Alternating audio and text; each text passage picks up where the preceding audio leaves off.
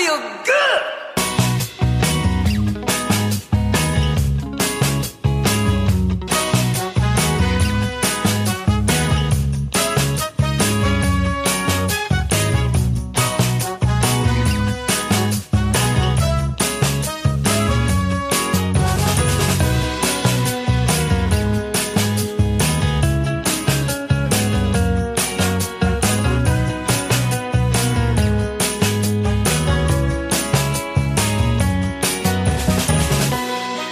Bonjour à tous et bonjour à toutes, merci beaucoup d'être avec nous pour ce tout nouveau de l'émission qui vous veut du bien. Ça s'appelle Bulle de Bonheur. Je suis vraiment ravi de vous retrouver, je m'appelle Yann et j'ai l'immense plaisir de vous présenter cette émission. 12 chroniqueurs, eh bien, vous présentent 12 bulles en lien avec le bien-être et la vie quotidienne. Ils sont trois à chaque émission, ils alternent tout au long du mois pour vous parler de leur spécialité.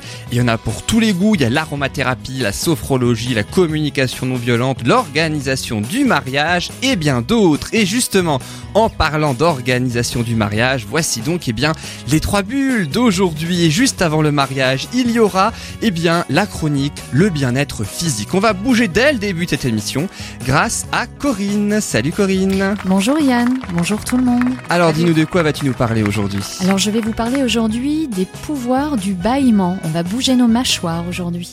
Après le corps en général, Absolument. le bâillement. Et ce sera dans quelques minutes. Ne bougez pas. Merci Corinne. C'est le cas de le dire, hein, ne bougez pas. J'ai pas fait exprès, mais c'est le cas de le dire. Et après une première pause musicale, on parlera donc comme promis du mariage et de l'organisation du mariage précisément, grâce à la rubrique de Manuela qui s'appelle Bulle d'amour. Salut Manuela. Salut Yann, salut tout le monde. Alors dis-nous de quoi vas-tu nous parler aujourd'hui? Alors aujourd'hui, je vais vous parler de tout ce qui tourne autour du dîner du mariage. Donc il y a pas mal de choses à savoir à propos du traiteur et d'autres petites astuces euh, dont, dont je parlerai tout à l'heure. Et c'est vrai que le dîner dans un mariage, c'est pas du tout important. C'est bien Non, connu. pas du voilà, tout, pas du tout, du à tout. peine. Non, Et on verra ça tout à l'heure. Merci Manuela. Et après une autre pause musicale, on parlera de culture à la fin de cette émission et plus précisément de films et de séries télé grâce à la rubrique de Loris. Salut Loris. Salut Yann, bonjour à tous. Alors tu es cinéaste et cinéphile, tu nous présentes ta rubrique bulle d'image et justement de quoi vas-tu nous parler aujourd'hui dans cette bulle? On va parler euh, très rapidement des films du mois d'août et surtout des séries Tu feras les deux de coup. hein. l'été. Ouais. Et ce sera un petit peu plus tard dans cette émission. Merci Loris.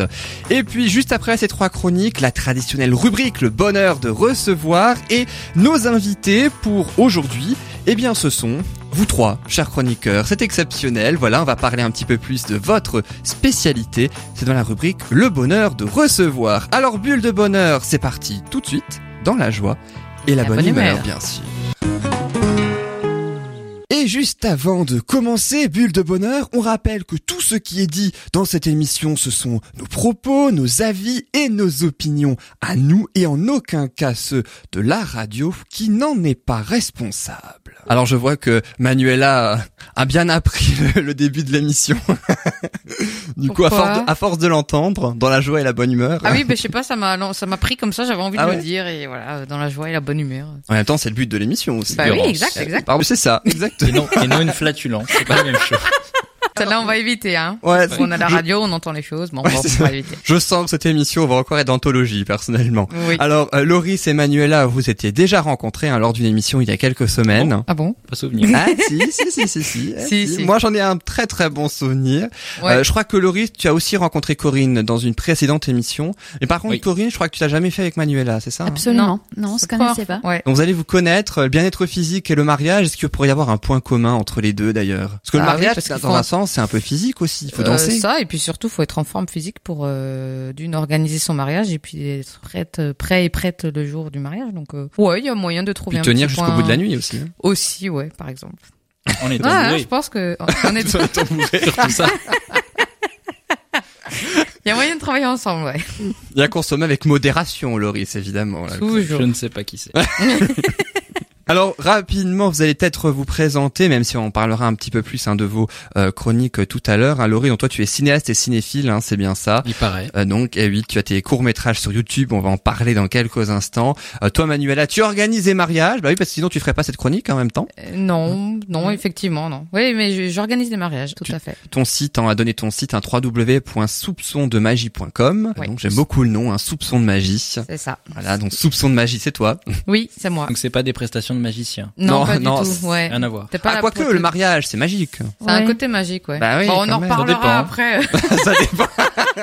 Ça dépend pour qui, mais, euh, Ah, mais- je sens qu'il, je sais pas pourquoi, je sens qu'il va y avoir débat. C'est intéressant. Ouais. Non, c'est très très intéressant. Et puis toi, Corinne, ton site internet, c'est latitude-g.fr. C'est ça. Euh, donc, hein, Corinne, tu présentes donc la gyrotonique euh, donc dans euh, cette émission. Alors, est-ce que le bâillement dont tu vas nous parler aujourd'hui, euh, ça fait partie de la gyrotonique? J'imagine oui. Alors ça fait partie dans le sens où euh, quand on travaille avec moi ou quand on pratique les exercices de gyrotonique, le bâillement euh, vient presque spontanément en fait. Ah, donc il vient spontanément. Je pensais que tu nous faisais bailler exprès pour euh, justement parce que c'était important peut-être dans la gyrotonique. Alors c'est pas non. important dans la gyrotonique, mais la nature des exercices fait que le bâillement vient.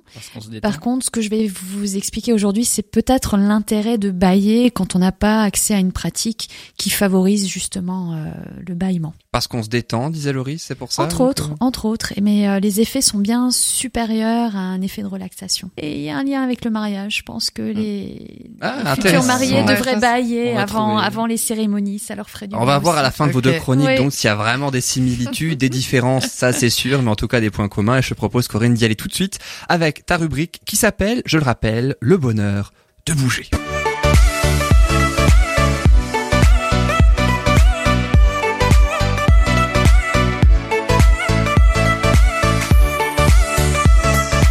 Et alors toi, Corinne, tu vas ainsi nous parler après la pendiculation la semaine dernière, un terme qui peut-être fait penser à la torture d'ailleurs à première Ouais. vue. ça, ça donne pas Ah, très envie, mais Ouais. Très engageant comme ça. Et pourtant, on va également très très rapidement en parler. Tu vas nous parler du bâillement aujourd'hui. oui, oui. Alors, Alors, dis-nous tout. La, la pendiculation, je vous en avais parlé la, la semaine, semaine dernière. dernière.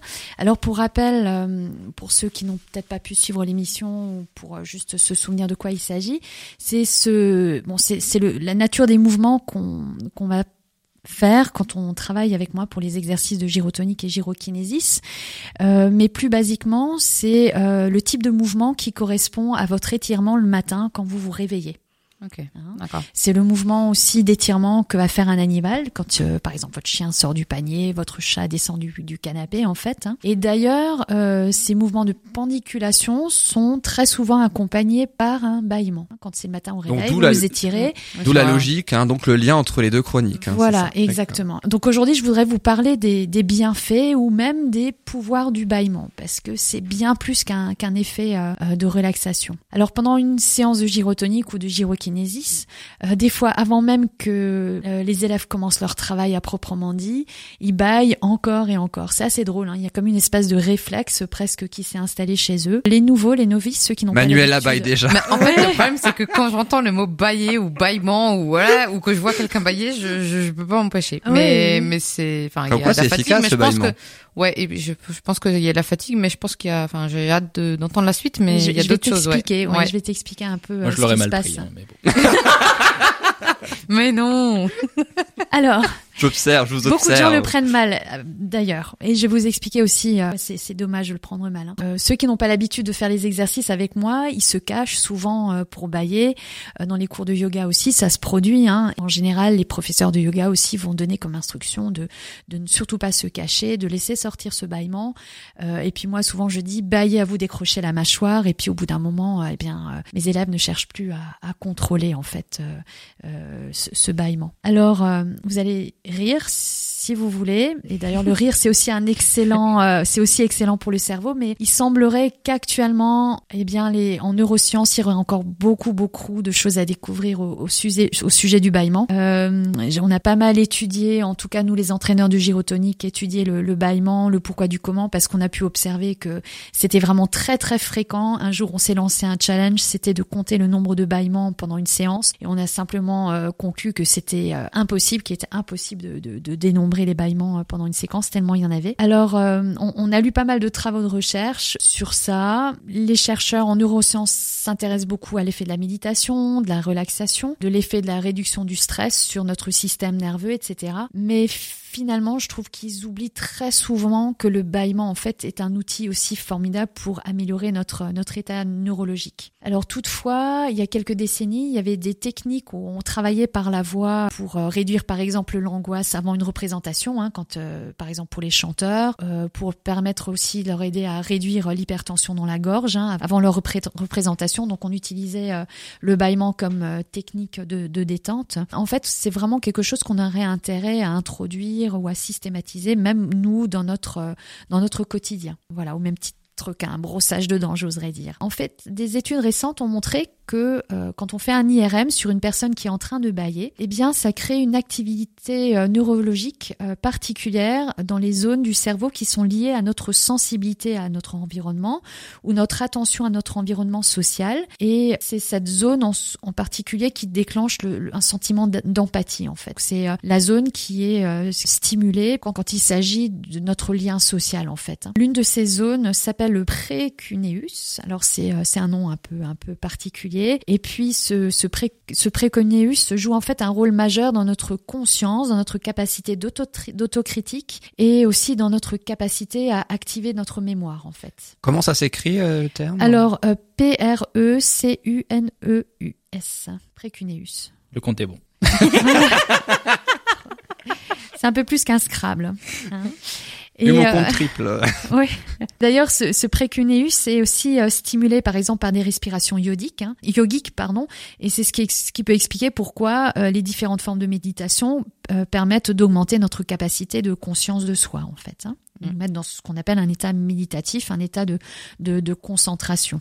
Moi j'ai une question, est-ce qu'on baille forcément parce qu'on est fatigué? Alors je vais y venir, je vais y venir tout de suite. Hein. Le, le précuneus c'est la zone aussi la plus touchée par la maladie dégénérative liée à l'âge. Donc euh, je pense entre autres à Alzheimer qui est quand même un grand grand thème aujourd'hui. Ces maladies dégénératives qui, euh, qui provoquent des déficits de l'attention. Et il semblerait que le bâillement permettrait de stimuler euh, cette zone importante qui est, qui, qui est justement lésée dans ces maladies dégénératives. C'est un traitement finalement qui est accessible à tout le monde en fait. C'est pour cette raison que je félicite mes élèves lorsqu'ils qui baille et euh, que je pense qu'on devrait vraiment intégrer le bâillement dans toutes les formes d'activité qui visent à réduire le stress, entraîner les capacités cognitives, hein, que ce soit par exemple dans la rééducation chez les personnes qui ont des, des lésions cérébrales ou par exemple pour euh, euh, améliorer les capacités d'apprentissage chez les enfants ou les capacités de mémoire.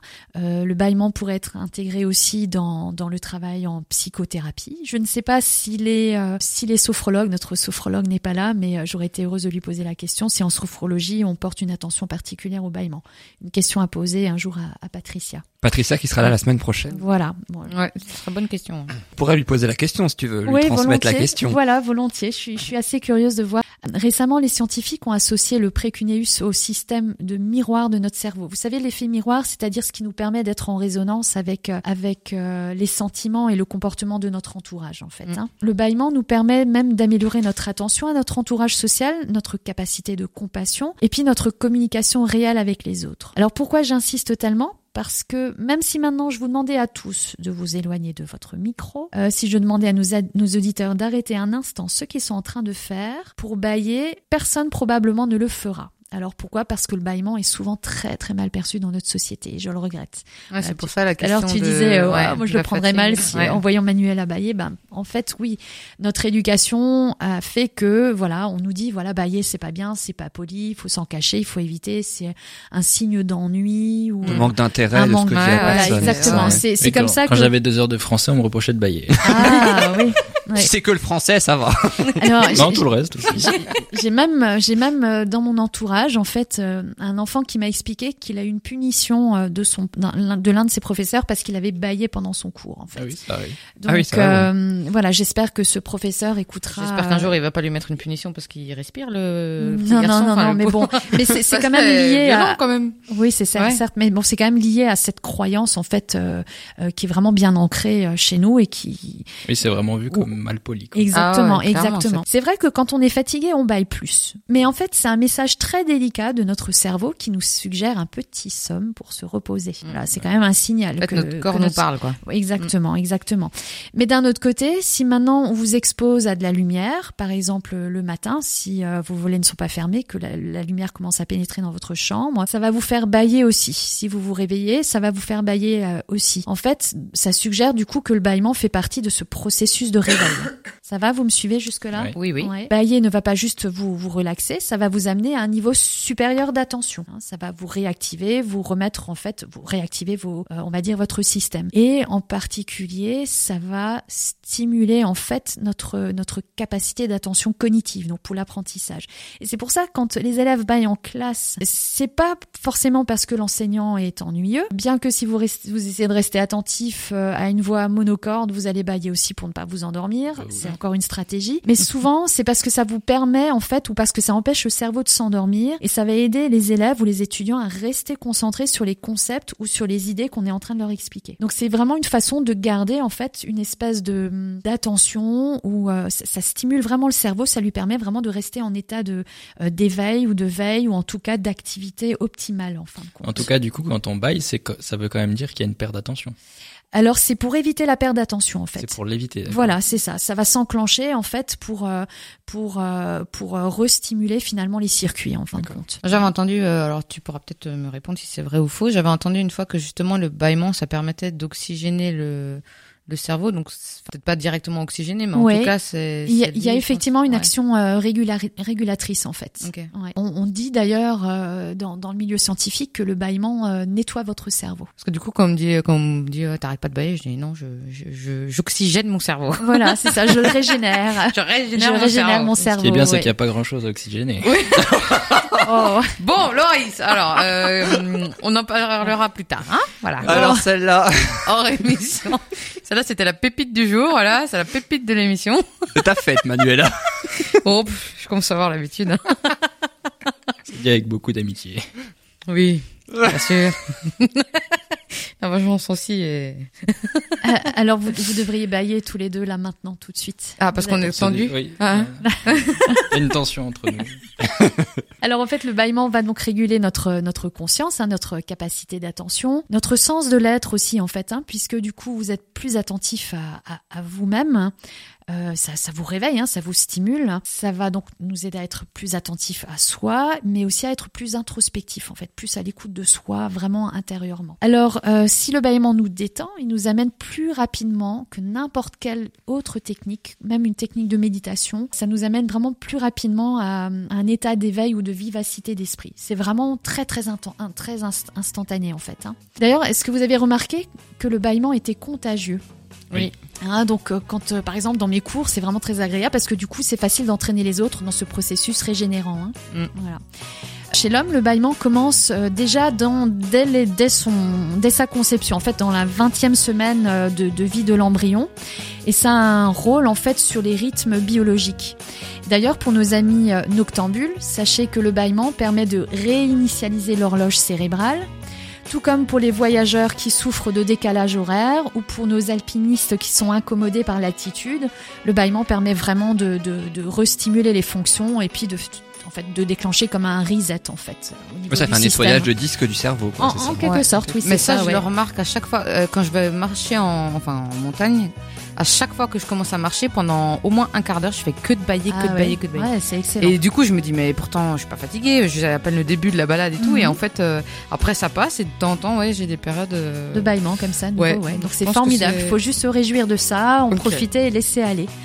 Alors, euh, en plus de la stimulation du précuneus, le bâillement va réguler la température et le métabolisme du cerveau. C'est pour ça que je disais tout à l'heure, Ouais, qu'il y a peut-être un lien. en, ouais. en- en version simplifiée, ça nettoie le, ça nettoie le cerveau. hein.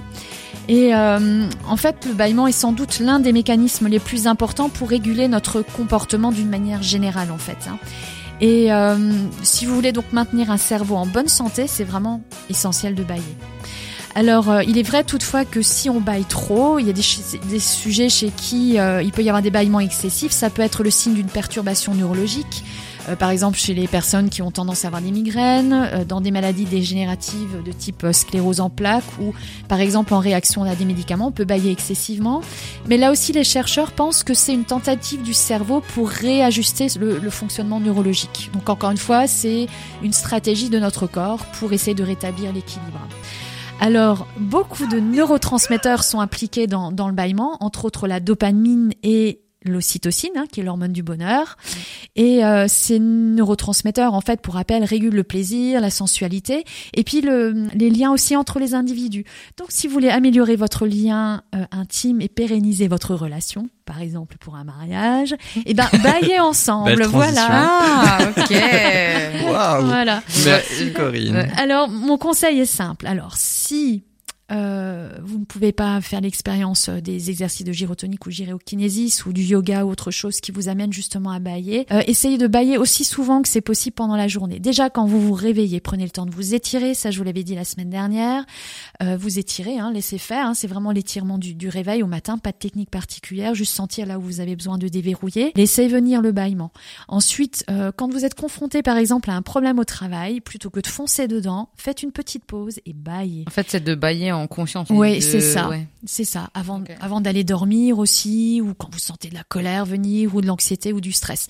Donc là aussi, euh, je pense qu'il peut y avoir un lien avec la, la sophrologie, peut-être, Mm. à demander à Patricia. Donc, euh, bailler aussi avant de faire un discours, vous avez vu, j'ai baillé tout à Oui. l'heure, avant de démarrer l'émission, avant de passer un examen, ou même pendant votre méditation ou votre prière, parce que ça va permettre d'intensifier, en fait, votre expérience intérieure. Donc pareil, hein, pour la méditation, ça veut pas forcément dire que euh, vous allez vous endormir, mais encore une fois, ça permet de rentrer plus en profondeur euh, en, en vous, en fait. T'as un nombre, un certain nombre de fois où il faudrait le faire chaque jour en moyenne ou Ah, c'est vraiment Je pense que en fonction de chacun? Non, c'est en fonction de chacun, Ouais. mais c'est en fonction des personnes. Mais encore une fois, c'est vraiment un outil qui est à la portée de main de tout le monde dans une situation d'angoisse, de, une situation de stress ou euh, euh, quand on a besoin entre guillemets d'une pause, en fait, d'une petite coupure, d'un break par rapport à une situation où on se sent submergé ou où on a l'impression qu'on va décrocher. Si par exemple on est dans une formation, une réunion professionnelle ou autre, voilà. Après, il faut gérer par rapport à l'entourage, mais je pense qu'on devrait pouvoir assumer aujourd'hui un bâillement. Voilà. Et du coup, quand, parce que des fois, on baille de manière discrète, donc tu gardes la bouche fermée, mais tu gonfles tes trucs, t'as les yeux qui commencent à être tout brillants parce que, J'ai bien l'image là, j'ai bien l'image.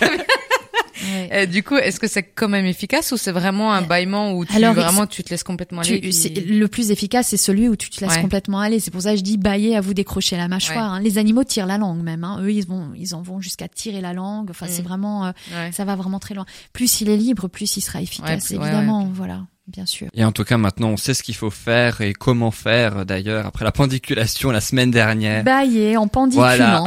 Voilà, Comme On ça, peut pas faire de naturel. Tout le monde peut le absolument. faire. Ouais, c'est vrai, c'est ça. Encore une fois, vrai, chez, tous les simple, mammifères, hein. ça existe. Ah oui, Et euh, eh oui. Euh, voilà, et puis il y a, il y a quelque chose de particulier hein, dans le lien social, puisqu'encore une fois, le bâillement est souvent contagieux. Il est contagieux, euh, d'ailleurs, uniquement euh, parmi euh, les humains, les grands singes, les chimpanzés, etc. C'est c'est assez curieux. On n'a encore pas trouvé pour quelle raison? Parce que d'autres espèces baillent aussi, euh, par exemple les félins, etc. Mais il n'y a pas de transmission chez les chez marrant, les humains ou chez, euh, comme dit, chez les grands singes. Quoi. Et on pourra poser la question à Marie d'ailleurs qui fait la chronique biodiversité, qui s'intéresse aussi aux animaux. Elle a parlé des abeilles sauvages il y a quelques semaines. Donc Oui. elle Est-ce qu'elle baille les abeilles Eh, ouais, j'allais dire, Ah est-ce qu'elle baille les abeilles? On demandera à Marie. Bah, on, on demandera à Marie qui, bon, qui elle sera là, je crois, dans trois semaines, si ma mémoire est bonne. Donc il y aura, va falloir un petit Ça peu attendre avant d'avoir la réponse. Mais en tout cas, c'est vrai que on a des questions à poser elle, aux euh. Autres chroniqueurs euh, d'ailleurs. En tout cas, merci beaucoup Corinne pour cette Merci très belle chronique sur le bâillement. C'est vrai qu'on on le fait tous les jours le bâillement. On sait peut-être pas forcément comment, on sait pas forcément. Ben,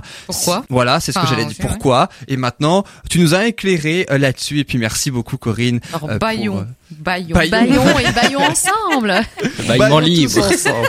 Tiens, on va bailler pendant la pause musicale. Tiens, comme ça, on va se régénérer euh, et on va aussi oxygéner notre cerveau. Comme ça, on pourra t'écouter, Manuela, dans ta rubrique Bulle d'amour. Tu vas nous parler Là, on du va choix du traiteur.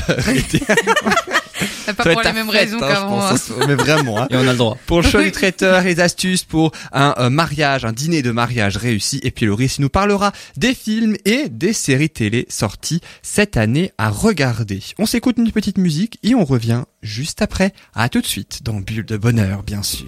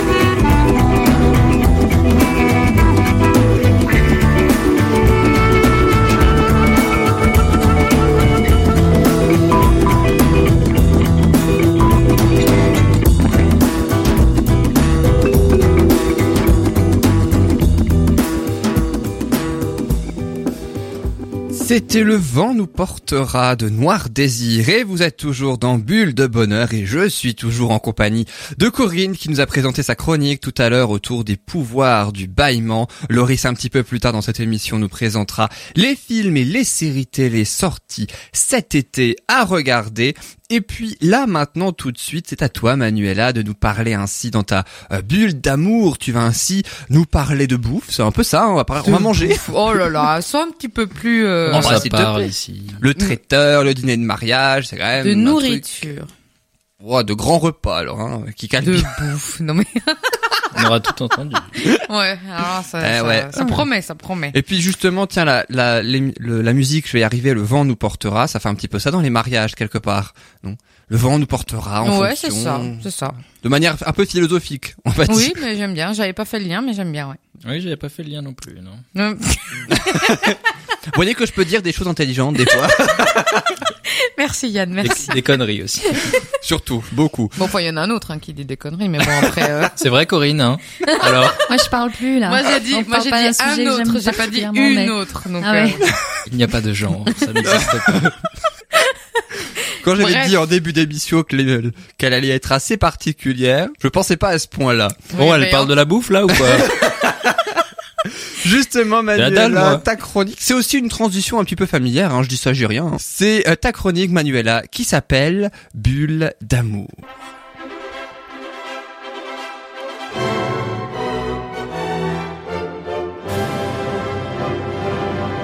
Vas-y, parle-nous de la bouffe.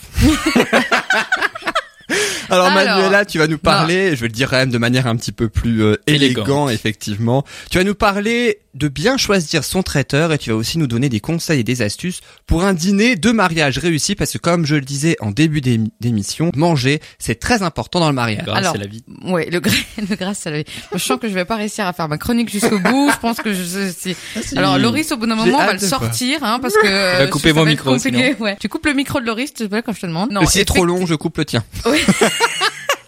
On fait comme ça. Effectivement, le le Trop long, le... le dîner est effectivement un des points les plus importants dans un mariage. Par contre, pour moi, alors euh, pareil, ça reste toujours mon avis, hein, mais chacun son, avis. Pour moi, il y a quand même deux points qui sont très importants. Il y a en premier l'ambiance et en deuxième le repas. Parce que l'ambiance, euh, enfin 30 ans après, on se souvient d'un mariage en général, c'est si on s'est amusé, si on s'est éclaté, ou si justement c'est un mariage pourri. etc. Et ensuite, ce qu'on se souvient, c'est pas forcément de ce qu'on a mangé, mais par contre, c'est est-ce que c'était bon et est-ce qu'on s'est régalé, ou au contraire, euh, ça l'était pas. Donc euh, effectivement, c'est un poste euh, important. Et au niveau des dépenses, d'ailleurs, par rapport au budget, le lieu et le dîner, en général, ça représente entre 40 et 50% du budget du mariage. Donc on voit bien euh, que du coup, euh, le poste dîner est quand même très très important en termes de budget. Compte les, les boissons là-dedans, quand tu Oui. dis 40 D'accord. Ouais, je ouais. pensais même que ce serait plus. vois. Ouais, alors après ça dépend. Après c'est justement ça, ça dépend en fait du type de dîner que tu vas faire. Mhm. Ça dépend euh, du nombre d'invités aussi, hein, euh, du choix du menu. C'est sûr que si tu fais un menu élaboré de de cinq plats ou si tu fais un buffet, ça va pas être la même chose. Donc euh, après c'est des moyennes. Hein, tu peux tu Mhm, peux bien augmenter. euh, Il y a des familles aussi où il y a pas beaucoup de boissons euh, alcoolisées. Euh, oui, Loris, ça te paraît surprenant, mais mais il y en a qui boivent pas beaucoup d'alcool. Après, c'est des moyennes. Donc, au niveau du traiteur, ce qu'il faut savoir, c'est que soit euh, euh, les mariés ont trouvé un lieu où euh, il y a déjà un restaurateur ou un traiteur qui est imposé. Donc là, en fait, euh, il s'agit il s'agit du coup d'élaborer le menu, d'élaborer le, le, le repas, etc. Soit c'est un lieu qui n'a pas de traiteur, donc il faut en trouver un. Sachant que certains lieux donnent des fois des infos sur certains traiteurs avec qui ils ont l'habitude de travailler, ou alors euh, des traiteurs avec qui ils ne veulent plus travailler parce qu'ils ont eu une mauvaise expérience. Ça arrive aussi malheureusement. En tout cas, pour choisir un traiteur, si c'est pas imposé par euh, le lieu de réception, le plus souvent ça se fait par le bouche à oreille parce que ben on a assisté à un mariage où on a on a adoré le traiteur, c'était super bon, etc. Ou alors les mariés cherchent euh, sur internet aussi, donc euh, c'est important de regarder, de bien regarder tous les avis, de prendre le temps après bah, de, de, rencontrer le, le traiteur et puis de, de faire avec lui un devis par rapport aux attentes et aux envies qu'on a. Donc qu'est-ce qu'il existe comme type de dîner? Donc il y a plusieurs types de dîner. Alors ce qu'il faut savoir aussi, c'est qu'avant le dîner, il y a la partie cocktail ou vin d'honneur, appelle le- l'apéro. Hein. Donc après la cérémonie, en général vers 17h30, 18h, tous les invités se retrouvent autour de d'un d'un apéritif. Alors la petite différence entre, entre un cocktail et un vin d'honneur, c'est qu'en fait le cocktail se passe sur le lieu de réception. Donc c'est que on- le dîner euh, et, et le cocktail sont au même endroit, alors que le vin d'honneur, c'est un lieu qui est différent. L'avantage de, de faire euh, le vin d'honneur à un autre endroit que le lieu de réception, c'est que du coup les gens qui sont pas invités au dîner, pas envie de Ils pas rester. s'incruster, euh, ouais, ils voilà. s'incrustent pas, voilà. C'est bien, c'est En gentil, général, ça. Non, mais bah après en général Je ne les te gens veux pas ils dans savent. mon équipe. non, mais après c'est c'est c'est des fois. Alors il y a des mariés qui font le choix d'inviter euh, tous les toutes les personnes de de l'apéro euh, au dîner. Mhm. Après voilà, c'est des choix euh, qui appartiennent aux mariés. Mais c'est plus simple pour l'organisation du coup. Hein. De séparer les deux et euh, Ouais, Non. pas forcément. Après, en général, les gens, quand ils reçoivent leur faire-part, euh, ils, ils voient que c'est qu'ils sont invités au vin d'honneur, euh, donc ils savent que c'est spécifié en fait sur le faire-part. Alors, Mhm. c'est pas spécifié qu'ils sont pas invités au repas, mais c'est spécifié vin d'honneur. Et pour ceux qui sont invités au repas, il y a au vin d'honneur et au repas. Donc, si on voit euh, vin d'honneur, ben on sait qu'on est invité que, que à ça. Tu sais que t'es pas très bien vu. Non, c'est pas une question de ça. C'est que après, c'est un choix des mariés. C'est que ça a aussi un budget mine de rien. Donc, en fonction du budget, et puis il y a des fois, euh, t'as envie d'inviter des collègues de boulot que t'apprécies, Oui. mais par contre que voilà, en général au dîner, tu gardes vraiment les amis proches, la famille proche, Mhm. euh, vraiment les personnes avec qui t'as vraiment envie de faire la tête, la fête. Alors c'est La pas tête, f- oui. la tête, la La petite petite révélateur. c'est ça. Une organisatrice de mariage. Ouais, désolé. Non, non, mais c'est voilà, ça veut pas dire qu'on les apprécie pas. Ça veut, et au contraire, c'est quand on les invite à l'apéritif. Pour moi, ça veut déjà dire que c'est que que- Oui, c'est une qu'on marque les apprécie. d'affection déjà. Oui, c'est déjà une marque d'affection. contre, si t'invites euh, à l'apéritif la belle-mère, mais seulement à l'apéritif. Là, ça, ça il faut qu'elle pas. se pose des questions, Voilà. c'est clair. Ouais. c'est clair. Donc voilà, donc après sur le type de donc l'apéritif euh, voilà, c'est en général jusqu'à 19h30 20h à peu près, le dîner commence vers 20h. Il y a différents types de dîners. Alors soit c'est un service à table, donc euh, les, les les personnes sont sont assises et donc il y a un- il y a un service qui se fait euh, entrée, plat, dessert. Alors euh, il peut y avoir plusieurs plats, ça dépend de du du type. Soit on peut faire aussi un système de de buffet euh, chaud-froid où du coup c'est les gens qui vont se servir en fait. L'avantage c'est un côté un peu plus convivial La bonne franquette. à la bonne franquette, exactement. Et sinon, il peut y avoir des choses un petit peu moins conventionnelles, par exemple de faire un barbecue géant, euh, de faire un méchoui, euh, enfin voilà, t'as plein, il y a plein, il y a plein plein de Merguez party. merguez party si tu veux. euh, voilà. En fait, il y a pas de, enfin moi je dis toujours, il y a pas de règles dans un mariage, et, et ça rejoint un peu le, le- ce que tu disais par rapport au bâillement, que c'est des codes sociaux, etc. Le mariage c'est pareil, c'est faut s'éclater, il faut faire quelque chose qui nous plaît, et puis euh, c'est ça, tu fais le mariage que tu veux.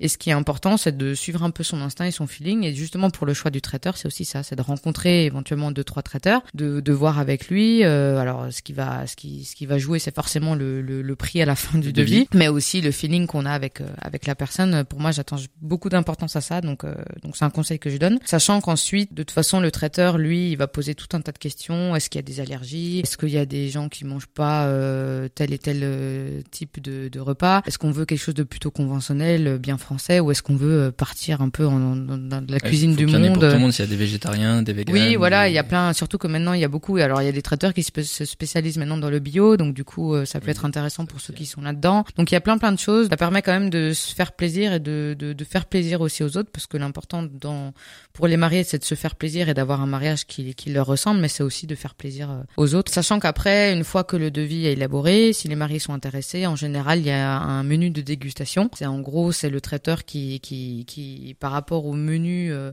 qui a été élaboré, ben il propose ses plats et tout. Donc en général, je recommande aux mariés de d'emmener ou les témoins ou les parents éventuellement pour euh, pour avoir euh, Plusieurs des avis, avis, ouais. ouais, pour avoir plusieurs avis, sachant que le repas, enfin les, le, le menu des mariés en général, si euh, finalement les mariés passent par ce traiteur-là, en général euh, finalement où il l'offre, où il inclut dans le. Après ça, ça a demandé euh, au traiteur, voilà, c'est de s'arranger avec lui euh, par rapport euh, par rapport à ça. Donc une fois que le traiteur est choisi, donc de toute façon lui, comme dit, il posera tout un tas de questions. Qu'il faut aussi faire attention, c'est dans le prix du devis, est-ce qu'il y a euh, donc combien de serveurs il est prévu pour euh, pour le dîner. Donc pareil, en fonction de si c'est un service à table ou si c'est un service au buffet, ben on n'aura pas le même nombre. Mais est-ce que c'est le traiteur qui dresse les tables? Est-ce qu'il emmène aussi la vaisselle ou pas? Est-ce que parce que des fois il y a des lieux de réception, en fait il n'y a pas de, de vaisselle. Dans certaines salles des fêtes, par exemple, il n'y a pas de vaisselle. Donc euh, c'est de demander au traiteur euh, est-ce qu'il peut euh, rajouter dans le dans le montant du devis euh, le- la location de la vaisselle, le- les horaires de présence, à partir de quand il est là, etc. Tout ce qui est boisson aussi, est-ce qu'il peut s'en occuper? Et en- ensuite aussi toute la partie euh, plus euh, dessert et pièces montées. Parce que euh, en général les, les traiteurs le font aussi. Par contre des fois il y a des mariés qui préfèrent passer par euh, par un pâtissier ou par euh, Pâtissier, euh, ouais plus reconnu. Ouais, voilà.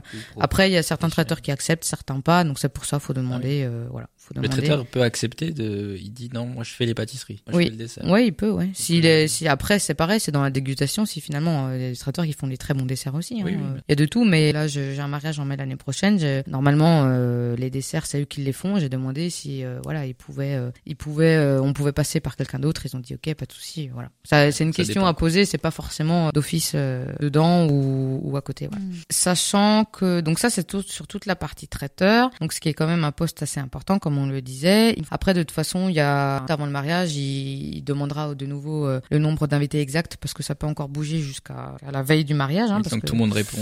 euh, bah déjà normalement il y a une date butoir parce que parce que sur le faire part on dit bah répondre avant le 31 mai euh, voilà par exemple mais des fois il y a des gens qui bah, qui ont prévu de venir sauf que ben l'enfant est malade donc ils viennent pas etc donc euh, ouais. voilà mais de c'est toute façon prévu, le c'est de- prévu longtemps à l'avance. les maladies enfin le- Non, les... Les maladies, les oui, c'est ça, ouais. que Les l'enfant bah oui. malade euh, la veille du Écoute, tu peux pas venir, j'ai une grippe dans deux mois. c'est prévu, c'est dans l'agenda. Si, un- si un invité n'a pas envie d'aller au mariage, c'est peut-être le prétexte de la dernière minute, on sait pas. oui oui oui mais bon à ce compte là s'il a pas envie de venir euh, faut autant qu'il réponde non euh, au carton d'invitation tout de suite hein. enfin Je peux pas, j'ai piscine, et puis voilà. ouais, j'aquaponais, voilà. Enfin, il y a plein de- Il est même pas obligé de se justifier, hein. Enfin, après, voilà. ça. Si les maris demandent, voilà, Ah oui. mais. Puis il peut venir au mariage, mais à l'église ou à la mairie, et pas forcément dans la soirée, à la salle des fêtes, ou je sais pas où, quoi. Oui, Ça, oui, quoi. oui. Moi, je ferais plutôt l'inverse. Ouais, moi, je ferais Ouais, plutôt oui, l'inverse. Oui, Si tu viens bouffer, tu tu viens Ah manger. non, tu vois, moi je préférerais encore l'église et la mairie, ça prend moins de temps. Euh, ouh, pas dit, hein. euh, Bah entre à- euh, la mairie et l'église, ça dure quoi Peut-être deux heures euh, tout, quoi. Et la soirée qui dure jusqu'à, je sais pas, 5 heures du matin. Ouais, mais si tu peux manger et boire jusqu'à 5 heures du matin, moi, je préfère ça que. J'ai encore envie de manger jusqu'à 5 heures du matin. oui, oui. Enfin bref, en tout cas, il y a de quoi faire. Après, qu'il faut savoir aussi, ça c'est plus des astuces euh, d'organisation et de déroulement euh, pendant la soirée, c'est que le traiteur, il faut aussi qu'il travaille un petit peu avec le DJ parce que euh, bah faut se coordonner parce que s'il y a des des animations de prévues ou des jeux ou des interventions de de de, de, différents, enfin des invités ou même des mariés, c'est juste de penser à la coordination du DJ et du traiteur, savoir qu'entre chaque plat combien de temps il y a de, de de prévu comme ça le DJ il sait que voilà là il a 20 minutes et donc il peut mettre 10 minutes de danse et 10 minutes de jeu etc. Donc euh, l'avantage d'un wedding planner justement, enfin faut quand même que je le glisse, hein, l'avantage d'avoir un wedding planner c'est que c'est que justement en fait en général le wedding planner c'est lui qui s'occupe de coordonner en fait l'ensemble des prestataires le jour J. Euh, s'il y a des soucis en fait ouais en fait s'il y a des soucis euh, bah le traiteur ou le DJ ou le photographe ou n'importe ils viennent voir le, le wedding planner et du coup les mariés eux sont libres d'esprit. Alors après s'il y a des soucis, le but pour moi d'un wedding planner c'est que de trouver une ou deux solutions. Après il y a des choses c'est pas c'est pas au wedding planner de de de, de prendre les décisions. Alors, dans certains cas si mais dans d'autres cas non. Après c'est d'aller chez les mariés avec des solutions et après c'est eux qui choisissent euh, voilà. Ouais. Pour moi c'est ça qui est important. Tu proposes de plusieurs choix euh, en fonction. Oui, c'est ça, en fonction du problème. euh, voilà, soit soit c'est un problème que, que j'arrive à gérer moi et du coup j'en parle même pas aux mariés pour les laisser tranquilles. Soit c'est vraiment un gros truc, un gros problème. euh, Mm. là, je sais pas, euh, la pièce montée qui qui, qui est A tombée par terre, euh, ou qui voilà. Mince. Il l'a mis au frigo, ce C'est- con. ouais. Oh.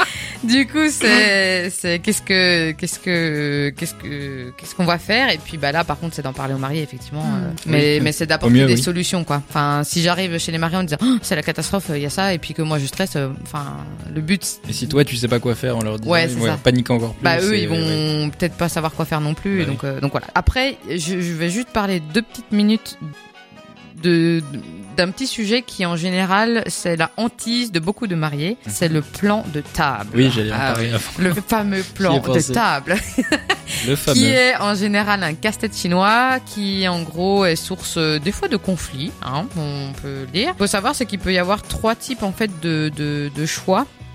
Euh, soit on place toutes les personnes, donc euh, là clairement euh, on dit bah voilà on a une table de 10 personnes et telle personne va à cette place, telle personne va à cette place, donc là on place tout le monde. Sinon il peut y avoir une alternative euh, un peu différente, c'est-à-dire qu'on va désigner, on va dire aux gens à quelle table ils sont, par contre ils se positionnent eux après au niveau de la table. Donc voilà, et à quatre couples euh, on les met à la table euh, amour par exemple, je dis, n'importe quoi. Oh, c'est beau. c'est le premier truc qui me venu. Oh là là. Et T'es euh, pas la table alcoolo, ça. bah, J'en ferai une pour toi, tiens, si un jour t'es invité à un mariage.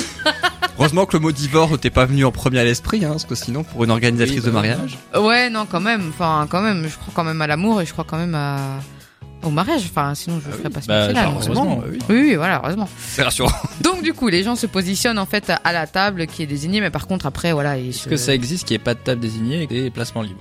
Troisième solution. Merci Voilà. Loris, c'est pour La cette belle transition. Ça allait pas assez vite, voilà. Je, mets du rythme dans l'émission La finalement. troisième solution, c'est en fait de pas du tout placer les gens. C'est en gros, euh, alors debout. non, alors ils sont quand même assis. reste debout. Par contre, alors c'est le l'avantage, c'est si on a si on a deux familles qui s'entendent très très très bien, ben du coup en fait tout le monde va bien s'entendre, donc on sait très bien qu'il y aura pas de souci. Ou alors justement quand quand il y a des tensions dans la famille, bah du coup les gens vont aller plutôt à telle table et puis les autres ceux qui s'entendent pas trop, enfin voilà. Mais ça peut être un choix effectivement de pas euh, de pas placer les gens. Il y a des avantages et des inconvénients dans, dans les trois. Mais ça, ça peut être un vrai casse-tête et c'est vrai que ça peut être... C'est pour ça que c'est important de bien dresser la liste des invités, de faire à la limite des plus, moins et puis de, de mettre des annotations sur qui s'entend et qui s'entend pas. Et après, c'est pas insurmontable. Hein. Enfin, c'est Ah oui. Ça pas... prend du temps, mais Ça prend un peu de temps, mais faut pas le faire trop à l'avance non plus, parce que justement, si jamais il y a des gens qui ne viennent pas au mariage ou finalement qu'on rajoute des gens parce qu'en fait, euh, bah, on, ou on les avait oubliés ou finalement Mm. on s'est fait de nos amis, de nouveaux amis, on a envie de les avoir. Pour ça, faut pas le faire euh, six mois à l'avance, par exemple. Et puis de toute façon, six mois à l'avance, en général, on n'a pas les retours des gens qui, ceux qui viennent, ceux qui viennent pas. Donc en général, de s'y prendre un mois, un mois et demi avant le mariage, c'est c'est bien quoi. Puis après, on peut toujours ajuster. Mais euh, oui, c'est un petit peu, euh, c'est un petit peu, euh, Un peu le casse-tête. ouais. c'est un peu, ça, Ouais. ça peut être un peu le Ça casse-tête. pas Ça- forcément. ça peut. Non, Des non, fois, non. Des fois, des fois, ça se passe très très bien. Après, ça dépend. Quoi. Voilà. Après, des fois, il y a des, il y a des Même- clans dans les familles aussi. oui, Peut-être- des fois, c'est même dans une même famille. Ouais, enfin, voilà. la famille de la mariée, par exemple. Même, ça ou- met l'animation. Oui. Il bah, balance ses asperges à la gueule. voilà, ça, il y a un truc là, tu t'en souviens. Vive les mariés il y a de Le l'ambiance. gras, bim T'as toujours des idées, toi, un peu. Avec moi, ça se passe bien les mariages. En fait, tu fais un scénario euh, dans un mariage, en fait. C'est ça, toi Non, mais lui, Ça, alors le fait. jour, le jour où il va se marier, en fait, je vais. le- Alors entre le ce qu'il nous avait proposé pour réduire son budget sur le mariage euh, Ouais. naturiste, euh, là, qu'est-ce que tu nous proposes comme dîner d'ailleurs, à part le lancer de petits pois et À McDo. un McDo Ok, donc Oh, ce c'est pas forcément McDo. moins cher, ça. Ça dépend du nombre d'invités. Ouais, oh McDo c'est quand même moins cher que Que le foie gras. que, que du foie gras, oui. Oh, bah, si tu veux manger euh, pendant toute la nuit, McDo, ça commence à chiffrer, en fait. Ah oui, non, après oui, c'est sûr qu'en termes de quantité, enfin, Ah t'es ouais. pas hyper rassasié. Parce C'est que pas- 10 euros la boîte de nuggets. Non, ça va pas. Non, ok, pardon. Et pour moi, ça. Non, mais voilà. Enfin après, euh, après c'est sûr que le dîner, ça reste, ça reste un moment important. Mais après, il y a, moi je trouve qu'il y a des moments beaucoup plus importants aussi. Par exemple, la cérémonie, ça peut être, enfin, c'est, c'est le moment de l'échange et de et du partage de l'amour et tout. Et puis après l'ambiance. Enfin, moi c'est clair que ce qui est important, c'est qu'il y ait une bonne ambiance et que finalement qu'on place les gens ou qu'on les place pas, euh, l'important c'est que tout le monde aille danser, tout le monde s'amuse, tout le monde rigole. Oui, c'est de euh, passer un bon moment. Ouais, c'est de passer un bon moment. Donc après, euh, il y a des très beaux mariages qui se font avec, euh, comme dit, euh, barbecue. euh, Enfin voilà, c'est, il y a, il y a pas bonne de, il y a pas Ah de oui, c'est règles. sûr. Il y a pas de, de règles Claquer de là-dessus. chaussettes, et bien sûr. Ben, ouais, il y en a. Enfin, il y a de tout. Il y a de Pourquoi tout, il y a de pas Mais oui, pourquoi pas Et ce sera en tout cas un très bon mot de la fin. Merci beaucoup Manuela pour cette belle de chronique, cette belle bulle d'amour que tu nous as Rentre. proposée dans Bulle de bonheur. Loris, vas-y. Oui, j'espère juste qu'elle nous fera un sujet si, et si, et si la mariée dit non. Ah, intéressant. Ah, bah tiens, j'y avais pas pensé. Ou le marié. Alors après, du coup, Ou si, ouais, plutôt avec- en je pense- général. Ouais. Le témoin de la mariée. Non, mais ça, ça s'est déjà vu apparemment. Donc, Ah. euh, Bah, tu sais quoi ou Je le jour du mariage qui. Manuela, on te re- je comptais dire en fin d'émission, je peux le dire maintenant, Manuela, on te retrouvera dans trois semaines dans l'émission. Tu pourras le dire Ouais, ou dans mais trois semaines ou dans cinq semaines, puisque vous retrouverez tous les deux, Loris et Manuela, Encore dans cinq semaines. Oh là là. Eh oui. Donc du coup, euh, il t'a lancé une idée ainsi que tu pourras faire. Et oui, euh, pendant ce moment-là, c'est bien aussi. Ouais, alors faut voir si. si... Elle est emballée, ça fait plaisir. Oui, ça se voit, non, ça non, s'entend. non, non, non, non, mais je réfléchis déjà à quoi dire euh, pendant un quart d'heure. Euh, Oui, enfin, t'attends, hein, c'est pas tout de suite, tout de suite. hein. Oui, oui, enfin bon, ce, C'est ce sera pas le sujet de la, Là, de Non, la tu, tu prochaine peux fois. faire un petit, un petit écart là-dessus. Pas Oui. forcément tout. Pourquoi pas? Là, tout de suite, tout de suite, en tout cas, je vous propose une petite pause, hein, la pause musicale, donc après avoir parlé mariage.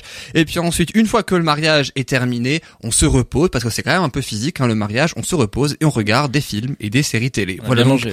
le lien entre tous les trois. On se retrouve avec toi, Loris, tu nous parleras des films et des séries télé sorties cet été. À venir, c'est juste après cette pause musicale qui bouge. À tout de suite.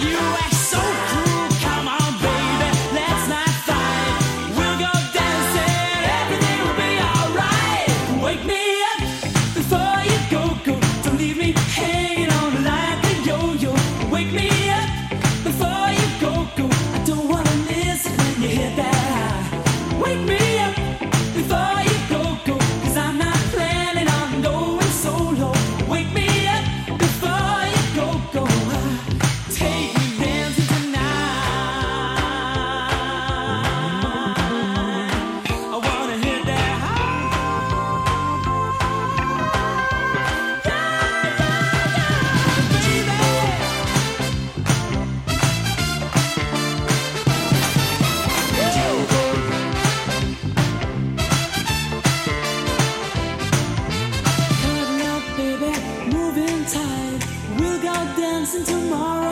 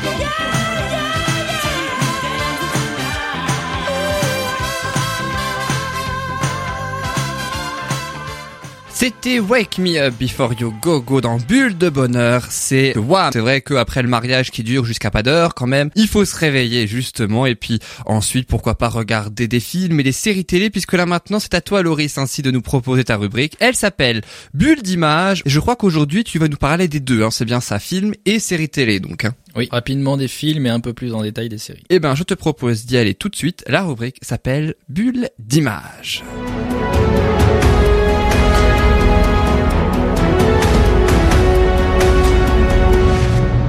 Et alors là, tu vas vraiment parler des films et des séries télé sortis cet été, hein, donc à regarder. Exactement. D'ailleurs, euh, pour rebondir sur tout à l'heure, il y a un film qui s'appelle Plantable justement sur les Oui, mariages. que j'ai vu, oui. Ouais, Euh, si Est-ce que celui-là, je l'ai vu Avec euh, Il Jérémy Régnier, je il y a- crois. Ouais, il y a. Audrey Lamy Je aussi, je crois. Et qui? Audrey Lamy? Si, lui, je crois, oui. Il y, a, il du beau monde, il y a du beau monde, mais il date un peu maintenant. Il y a 10 ans, je crois, un truc comme ça. Ah oui. Ah oui. Voilà, sur ça un m'a fait- mariage C'était un ou à film la- drôle. Ça m'a fait penser. Oui, oui, c'est un film, Ouais. euh, un Ah. film comique sur un mariage. Ah, c'est censé être drôle. Après, voilà, chacun a son avis dessus, hein, sur la D'accord. question. Alors on va commencer tout de suite. Donc bien sûr, euh, un petit rappel euh, rapidement des films qui vont sortir au mois d'août et pas plus tard que demain sortira le 7 août Hobbs and Shaw. J'en avais déjà parlé, donc c'est rapidement le spin-off de Fast and Furious avec Jason Statham et Dwayne Johnson. Ensuite, j'en avais déjà parlé aussi, c'est déjà, j'ai sélectionné trois films dont j'avais déjà parlé pour faire un petit rappel, puisqu'ils vont sortir euh, bientôt. Le 14 août sortira Dora et la, et la cité perdue. Est-ce que vous connaissez Dora l'exploratrice? Oui. Oui. Voilà. Moi, j'ai même vu les extraits. Eh ben, je crois même Les que j'irai le voir avec, avec ma fille. Parce que quand elle m'a dit, maman, je vais aller voir Dora, je dis, oh non.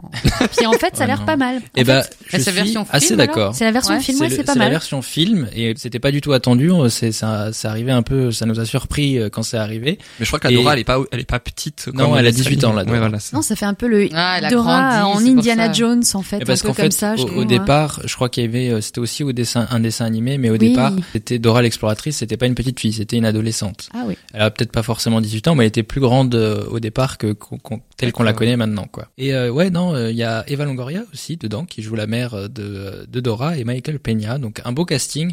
Et je suis assez d'accord. J'ai vu la bande annonce et alors pas que j'irai le voir au cinéma. mais, Oh, euh, pour un cinéphile comme toi? Non, je le regarderai sur Canal+. Ah, Quand il ok. sortira. Oui, quand même. Non, ne téléchargez pas illégalement. Message de, petit. message de prévention. Le- le gros Ceci est un eu, message. euh. Il y a eu un gros blanc, je sais pas si vous avez capté, mais Ceci est un message de prévention. Canal Plus Play, je crois, c'est ça. hein. Amazon Premium et Netflix. Comme ça, on n'aura pas de problème, on les aura tous cités.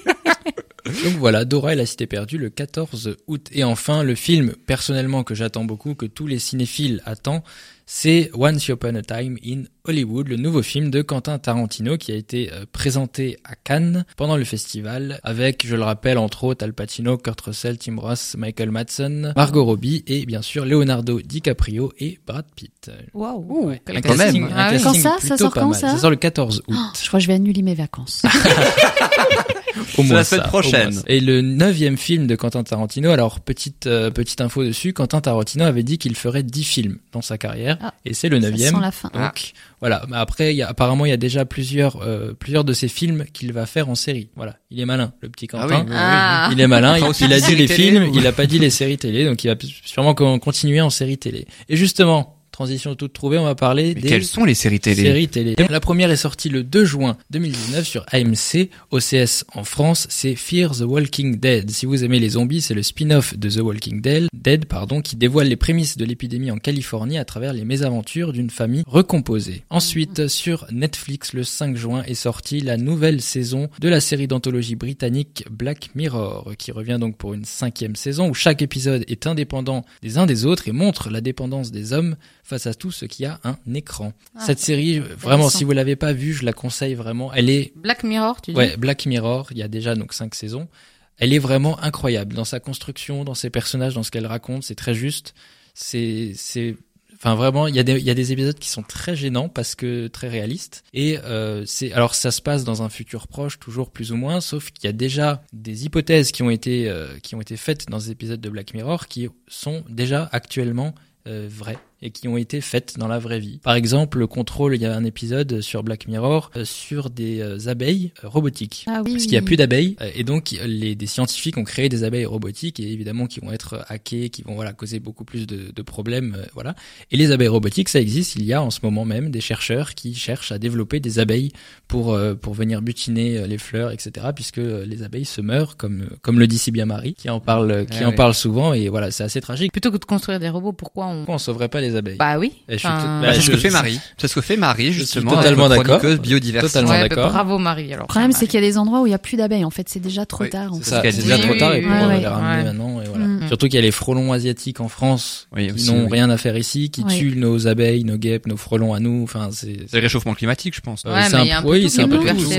Ils ont été ramenés, je pense, avec les transports Ouais, de aussi, marchandises et euh, comme d'ailleurs d'autres bêtes euh, qui sont Surtout assez. ça, ouais. Et voilà, et Black Mirror, pour euh, citer un autre exemple, par exemple, dans un épisode, il y avait un système de notation des citoyens où chacun citoyen pouvait noter quelqu'un. Si euh, quelqu'un, par exemple, faisait une mauvaise action ou voilà n'était pas poli ou ouais, faisait une mauvaise action, t'as la, y a, avec une application, tu as la possibilité de le noter et du coup, sa, sa note baisse et du coup, il est mal, il est Mal coté. dire, il est mal coté exactement et du coup, il n'a pas accès à certains à certains endroits, à certains euh, voilà, certains restaurants, Ah oui, ça certaines me- certaines choses. C'est ce qui se passe en Chine là. Continue sur les films et les séries, parce que sinon... on- Remonte-nous un peu le moral avec d'autres séries. Il y a pas des trucs avec des... Euh, Avec des beaux gosses d'amour, dedans, hein. des histoires Je d'amour. euh, Voilà. cherche. Ouais. Alors non, là il meurt. Là il meurt aussi. Là, il, enfin il meurt pas, mais ça passe pas loin.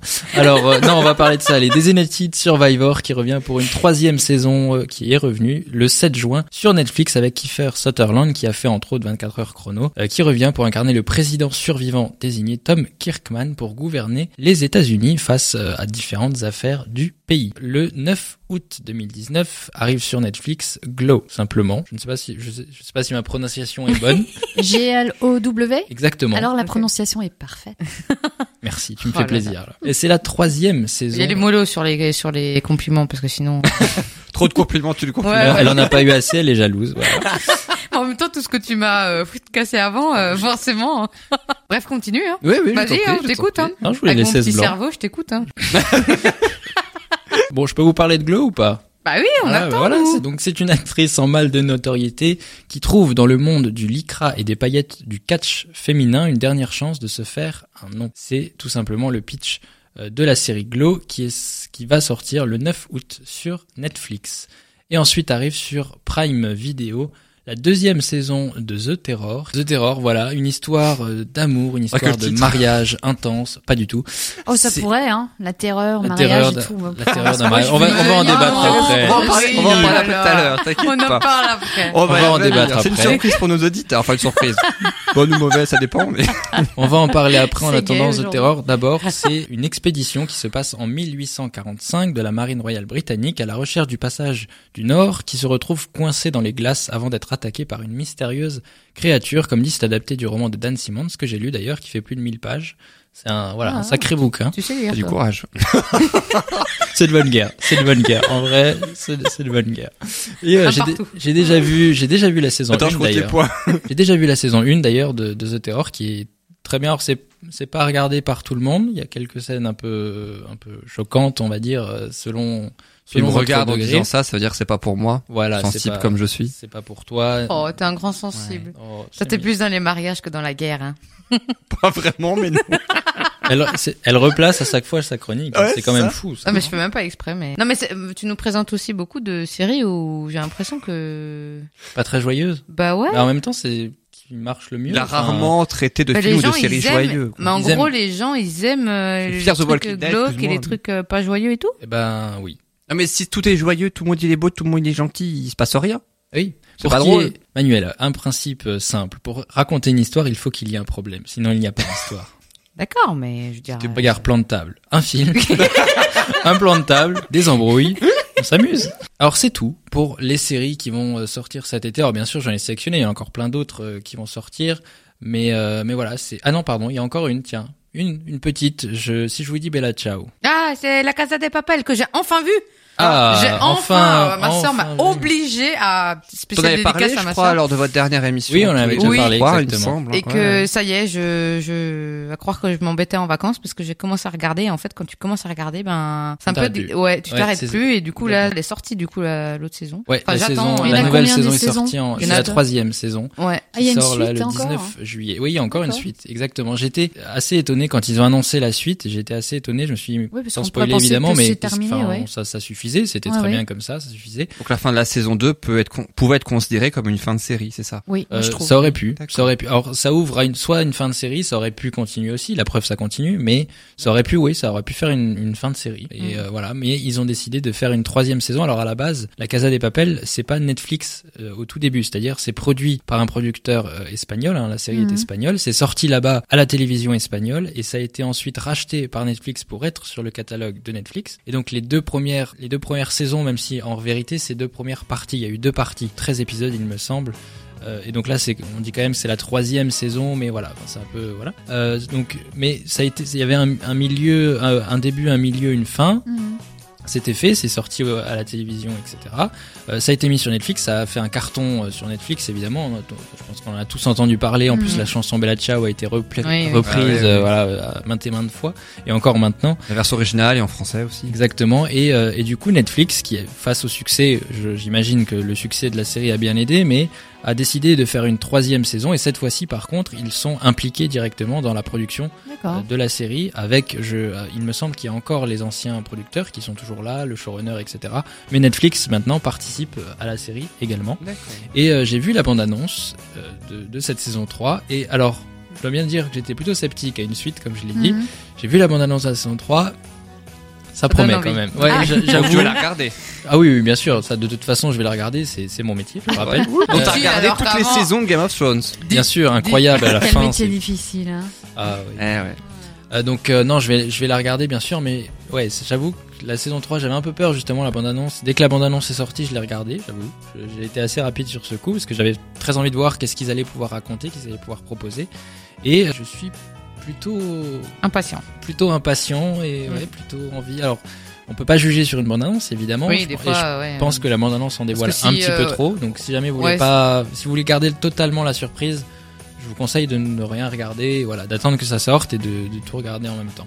Ah, il y a des petites, euh, des Il y a des petits spoilers, il y a- il y a eu un petit, euh, un Bah, ça se trouve, ils ont mis toutes les meilleures euh, scènes de, de, de la Ouais, série dans- dans la bande ça serait un peu dommage. ouais, euh, ça serait un peu dommage. Mais euh, mais ouais, il y a eu un petit débat, on va dire, dans les commentaires sur. euh, je vais pas je vais pas la dévoiler bien sûr, pour ceux qui veulent pas l'entendre, mais sur euh, une scène en particulier dans la bande-annonce où les gens se sont dit mais pourquoi vous montrez ça dans la bande-annonce? C'est c'est c'est bien, c'est intéressant, c'est un, re- un retournement de situation et vous montrez ça dans la bande-annonce. Mm. C'est assez. c'est Ah, assez- tu veux dire qu'on s'attend du coup à ce que ça se passe, c'est ça? C'est ça, c'est- casse un peu le. C'est peut-être le- fait le- exprès aussi le de la part de oui, ça. ça, ça amène. C'est c'est- selon les gens, on se dit bah comment est-ce qu'ils vont en arriver à cette situation? Et Mhm. d'autres disent bah non c'est un spoil, on aurait bien voulu le découvrir. Mhm. Enfin c'est assez compliqué on va dire à maîtriser euh, voilà. Mais euh, mais voilà ça fait un petit débat dans les commentaires. et Et ça, ça sort quand du coup la troisième C'est sorti le 19 juillet. Ok. Troisième Et saison, si 19 t'as- juillet sur Ah Netflix. oui, bah, du coup, Et si tu le souhaites, la prochaine fois, tu pourras ainsi euh, regarder, par exemple, donner ton avis sur une série ou une- un film d'ailleurs euh, que tu as que tu as Avec parlé aujourd'hui, par exemple. Avec plaisir, je vous parlerai de ma série préférée de tous les temps certainement pour la première. Tu peux nous dire quand même laquelle c'est? Non. Mais si, allez, oh là là. Oh c'est Camelot voilà. Je sais pas. si- Camelot? Ouais. Ouais. Ah, Toi, pas t'aimes pas, voilà, non, donc j'aime on- pas. je l'ai jamais aimé de toute façon. Donc, Et toi, Corinne Moi, j'ai jamais vu. Très bien, et ben merci beaucoup. En tout cas, on connaît maintenant les films et les séries télé sortis cet été à regarder. On va se retrouver dans quelques instants après une dernière pause musicale et on va peut-être débattre, je ne sais pas ce qui va se passer tout à l'heure, on va peut-être débattre sur un sujet, je vous laisse découvrir lequel juste après cette pause musicale. À tout de suite dans Bulle de Bonheur.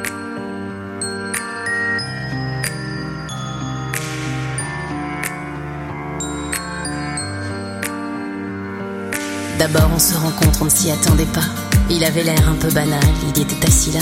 Moi j'avais l'air de rien, en buvant mon coca.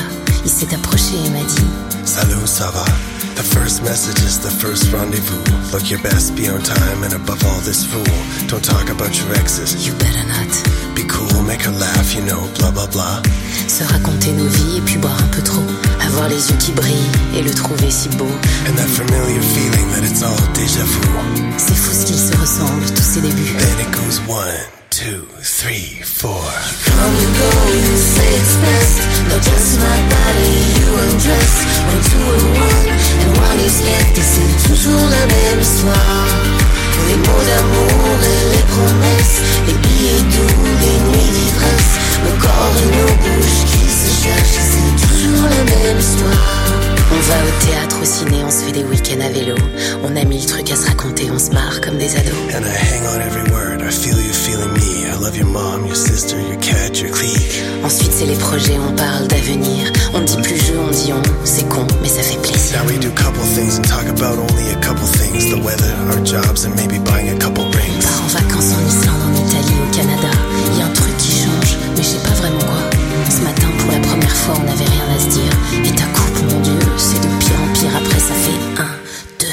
3,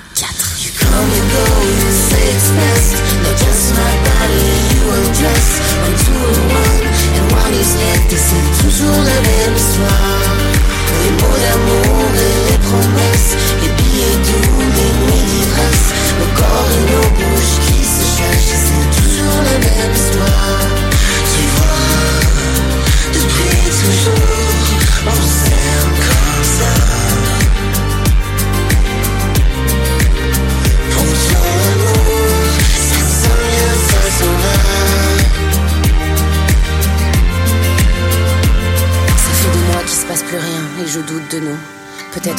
Quelqu'un, je sais pas et je m'en fous. Rendez-vous demain, 17h, café madame, faut qu'on parle.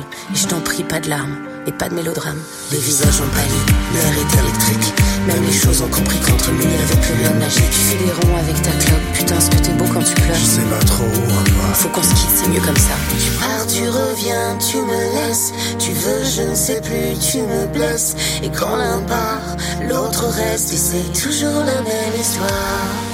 Les mots d'amour et les promesses. Les billets doux, les nuits d'ivresse. Nos corps et nos bouches qui se cherchent. C'est toujours la même histoire.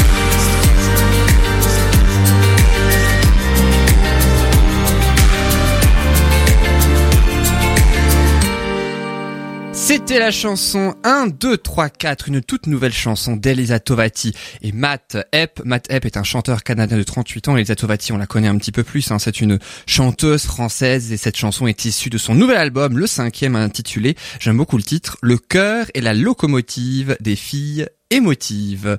Voilà donc pour cette dernière euh, intermède musicale, cette dernière pause musicale. Et maintenant, je vous propose une dernière chronique, le bonheur de recevoir la chronique habituelle donc, en compagnie de Loris, de Manuela et de Corinne. Une chronique un petit peu particulière puisque je vous propose de parler un petit peu bah, de, vos spécialités, de vos activités, euh, donc euh, tous les trois. Voici tout de suite la rubrique qui s'appelle le bonheur de recevoir.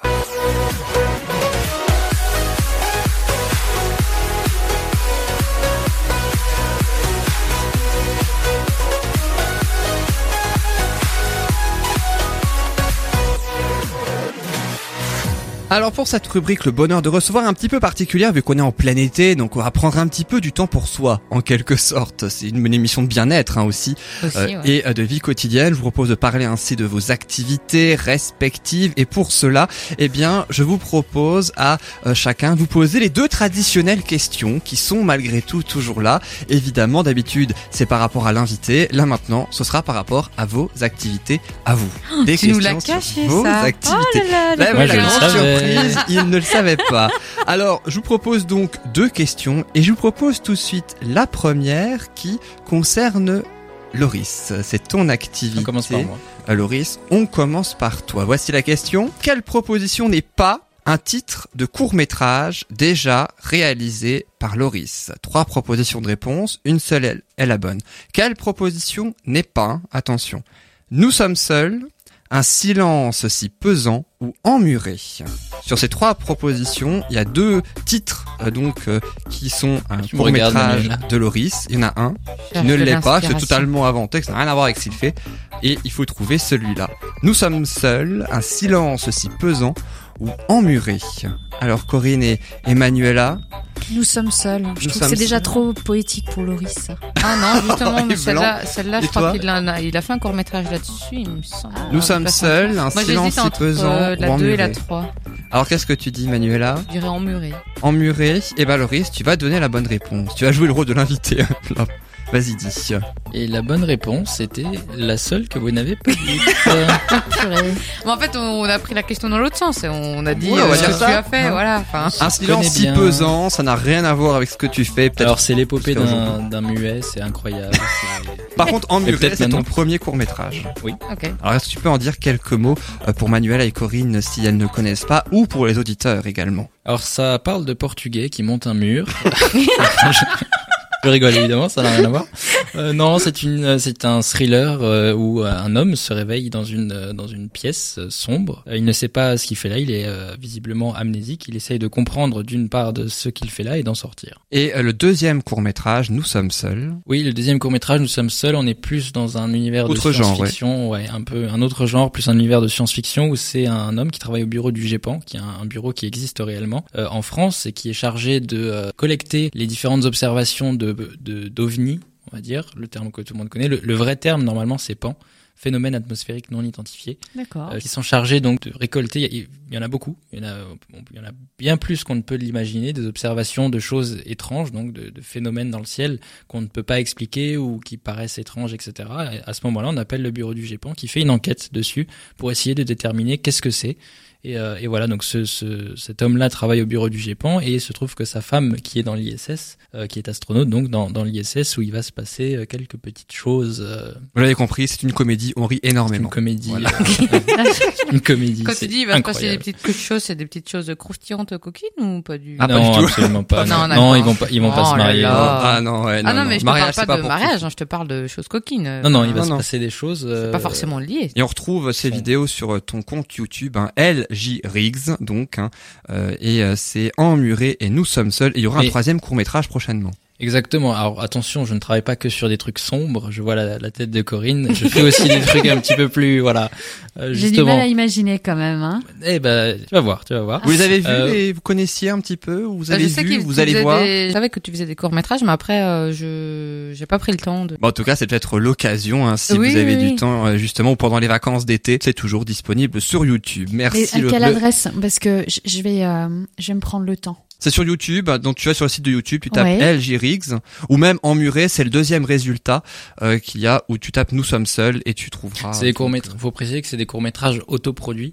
Ouais. C'est-à-dire que c'est euh, moi et un ami à moi, Ferréol, que je salue d'ailleurs, euh, avec qui on a monté. Moi, j'ai écrit, réalisé et donc autoproduit. Et c'est vraiment fait euh, de manière artisanale entre guillemets. On, on a fait comme on a pu. On a essayé de trouver un lieu. On a un petit peu de matériel, une petite caméra, quelque chose, et on essaye de voilà de proposer un court métrage sans avoir beaucoup de moyens techniques de personnes de voilà. C'était vraiment pour me lancer dans le métier on va dire déjà euh, essayer d'appliquer ce que j'ai pu lire ce que j'ai pu apprendre à droite à gauche euh, essayer d'avoir une ouais une première expérience. C'est très c'est très formateur on va dire d'écrire quelque chose et ensuite de le voir euh, s'animer en Mhm. images et de le réaliser de le voir euh, réellement ça change complètement. Et quand tu dis court métrage, ça dure euh, combien de temps à peu près? Euh, le premier, euh, il dure 27 minutes quand même, donc il est pas loin du moyen métrage, et le deuxième est un petit peu plus court, il dure 20 minutes. Et ils sont disponibles, je le rappelle, sur YouTube. hein, vous Sur tapez.